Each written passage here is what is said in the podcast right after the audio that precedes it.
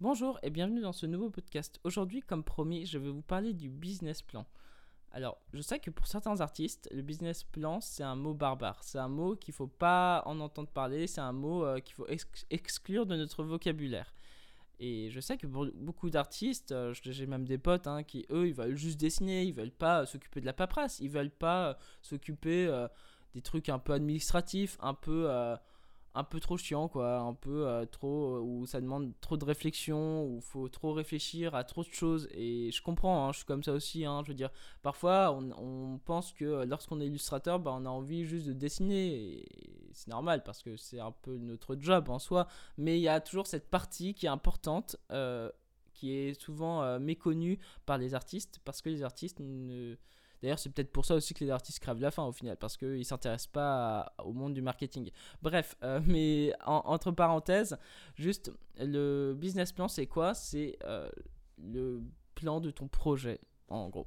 Le plan de ton projet, c'est. Euh, c'est quelque chose, c'est une sorte de carte. Juste pour schématiser, c'est une sorte de carte de là où tu dois aller.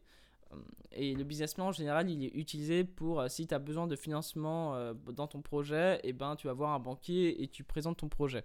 Alors, les avantages du business plan, c'est que ça, ça te force à simplifier ton projet au maximum, à te dire là où tu vas, à présenter ton, ton, ton univers, à présenter aussi pourquoi ton projet est, est différent des autres et qu'est-ce qu'il apporte aussi à la société, entre guillemets, parce que la société, c'est un vaste mot, et qu'est-ce qu'est-ce qui apporte quoi à la société, on ne sait pas.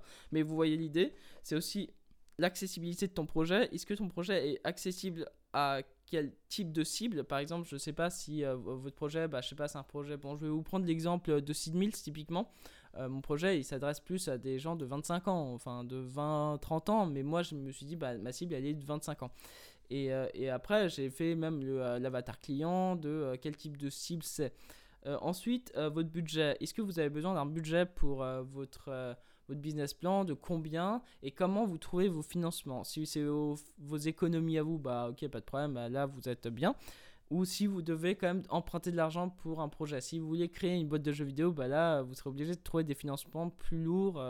Et, euh, et, je pense pas que vos économies bah, vous permettent de créer un jeu euh, à 300 000 euros. À part si vous gagnez bien votre vie, et ça c'est cool. Mais dans l'idée, vous voyez, euh, sachant que le business plan, c'est pas seulement pour les banquiers, c'est aussi pour les gens qui travaillent avec vous. Et, même le business plan, c'est aussi quelque chose pour vous, juste pour vous guider. Euh, par exemple, là, mon business plan, là, je viens de le terminer, c'est la V1, enfin la version 1, parce qu'il y aura plusieurs versions, parce qu'il y a toujours des choses à développer, toujours des choses à améliorer, et toujours des questions auxquelles je n'ai pas forcément pensé maintenant. Et du coup, là, je vais envoyer euh, à Shadowco mon business plan. Du coup, il me dira, euh, il me dira ce qu'il en pense, et il me dira peut-être que j'ai oublié des trucs, il m'a dit, mais peut-être que ton projet est un peu trop ambitieux, ou peut-être qu'il y a des trucs qui vont pas dedans, et il me dira, et vu qu'il est assez franc, c'est cool. Ça, me permet de, vachement euh, évoluer. Bref, vous voyez l'idée, c'est, ça sert vraiment de map en fait, ça sert un peu de plan de travail. Euh, alors évidemment, euh, le business plan, il y a, y a, aussi ce côté où parfois on pense que notre projet est parfait. On pense vraiment que le projet, voilà, on a le projet du siècle. Et, je pense que heureusement qu'on le pense en fait, parce que si on ne pensait pas, bah, on arrêterait vite ce projet. Mais il faut aussi dans le business plan dire les lacunes du projet qu'est-ce qui va pas dans le projet. Euh, par exemple, le projet, moi dans Steel Mills, euh, j'avais mis par exemple que j'étais pas forcément euh, que les personnages là pour la première partie, bah, ils sont inexistants. Là, je, j'ai créé un personnage que je n'ai même pas presque pas dessiné et du coup moi ma faiblesse c'est vraiment les personnages. Je me dis bah voilà moi j'ai du mal avec les dessins de personnages, mais je vais m'améliorer au fur et à mesure. Je vais faire un entraînement sérieux pour avoir un bon niveau en dessin de personnage. Euh, il faut être honnête, vraiment, faut, faut pas cacher euh, tout en disant, euh, ouais, enfin cacher les défauts en disant, ouais, mais mon projet il est parfait, ouais, tout va parfaitement rouler, parfaitement, parfait, ce mot parfait qui est insupportable. Bref, plus vous êtes honnête, plus eh ben, ça va marcher. Enfin, plus vous verrez en fait les choses à travailler et plus finalement, bah, vous allez développer votre projet efficacement parce que si vous vous, vous leurrez, si vous vous dites toujours que, euh, que votre projet n'a aucun défaut, bah, vous n'allez pas progresser, votre projet va stagner. Et ça, je vous le promets.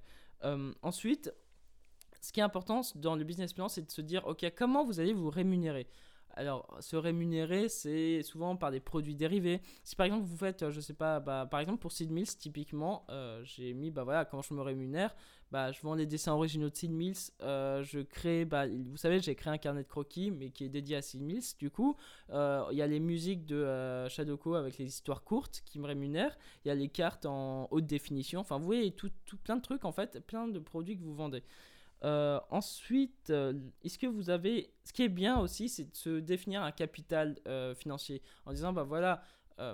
parce qu'en fait, le, souci aussi des, des projets, des, des, projets qui nous tiennent à cœur, c'est qu'on on se dit, bah voilà, je vais mettre X d'argent, ou alors, non, ils mettent même pas ça. En fait, vous dépensez de l'argent au fur et à mesure. Et ça, c'est une erreur. C'est quelque chose qui. Moi, je l'ai fait, c'est pour ça que je vous en parle. C'est que je pensais au début, bon, je vais dépenser à droite à gauche, voilà. Je me dis, bon, en fonction des besoins, bon, je vais dépenser plus ou moins ça. Enfin, voilà.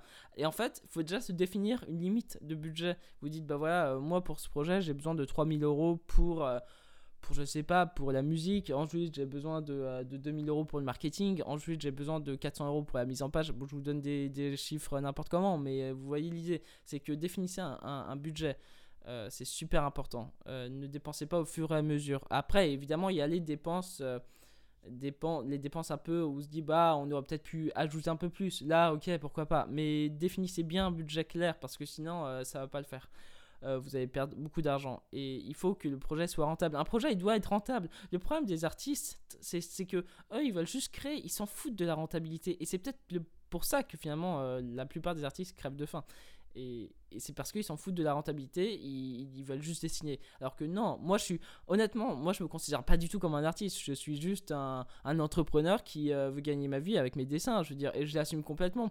Je propose plein de produits euh, tout le temps, euh, j'aime l'argent et je l'assume. Enfin voilà, je veux dire, au bout d'un moment, enfin quand je dis j'aime l'argent, c'est que j'aime l'argent parce qu'en fait ça sert à développer des projets surtout. Enfin l'argent pour l'argent, ça sert à rien. Mais vous voyez l'idée.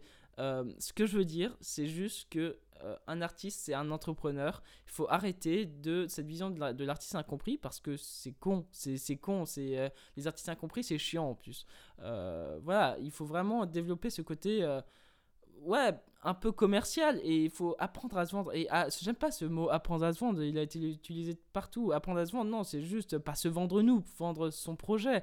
Et, et c'est important. C'est Enfin voilà, bref, euh, faudrait que je fasse un podcast un peu plus long, je pense, de, de comment je développe euh, mon business euh, plan, mais étape par étape, parce que là, je vous ai donné quelques questions. Il y a pas, je vous ai pas dit toutes les questions parce qu'il y en a beaucoup, et encore, j'en ai, comme je vous l'ai dit, pas j'ai pas forcément encore trouvé toutes les questions importantes. Hein. Parfois, enfin, j'ai écrit pas mal de questions sur mon business plan, la, la version 1 mais j'ai encore beaucoup de questions euh, que je n'ai pas traitées, que je vais traiter au fur et à mesure, et aussi j'ai des questions que j'ai oublié de traiter tout simplement. Euh, voilà, mais en tout cas, moi je sais que là je viens de finir la, version 1, et c'est ça qui est important, c'est déjà, si vous finissez une version 1, déjà vous dites, bah voilà, j'ai une version 1 qui est plutôt bien, euh, et après vous l'améliorez au fur et à mesure. Mais je vous en supplie, si vous avez un projet, même un petit projet, faites un business plan. C'est important. Euh, je vais vous donner un autre exemple sur euh, l'atelier Linclair. Linclair, euh, c'est l'atelier de modèle vivant avec Feu Follet sur son Instagram, enfin Laura du coup. Et avec elle, bah enfin moi j'ai fait le business plan. Elle, elle s'occupe juste de la partie pédagogique des élèves et moi je suis vraiment le, le, connard marketeur. Euh, non, euh, ce que je veux dire, c'est que non, moi je me suis occupé du business plan, je me suis occupé des prix, je me dis, bah ok, combien en facture euh, par élève? Faut pas non plus que ce soit trop cher parce que notre cible, elle est jeune. Faut pas non plus que ce soit pas cher parce que le problème, c'est que si c'est pas cher, bah déjà on se rémunère pas et on peut même pas payer le modèle vivant et même pas la salle parce qu'il y a des coûts à prendre en compte. Et du coup, on essaie, moi j'ai cherché le, le, prix juste, on va dire. Ensuite, j'ai j'ai développé le truc sur le site web, j'ai fait du référencement euh, web, euh, ça c'est du business plan. En fait, mais tout ça c'est des étapes que j'ai écrit avant. J'ai pas fait ça en mode ouais, euh, allez youpi, on va on va faire un atelier de modèle vivant et si on développe rien, bah c'est nul. Enfin, ça va pas. Bref, juste pour vous dire que même un petit projet, c'est important de savoir où vous allez et c'est important d'écrire, mais vraiment écrivez. Euh, parce que vous l'aurez dans la tête après. Parce que c'est bien beau l'intuition, mais l'intuition a des limites. Et ça, je vous le promets. Je suis, enfin, moi, je fais tout à l'intuition en général. Du coup, c'était très dur pour moi de, de me mettre sérieusement à faire des business plans. Bref, sur ce, je vous souhaite une très belle journée et prenez soin de vous. Salut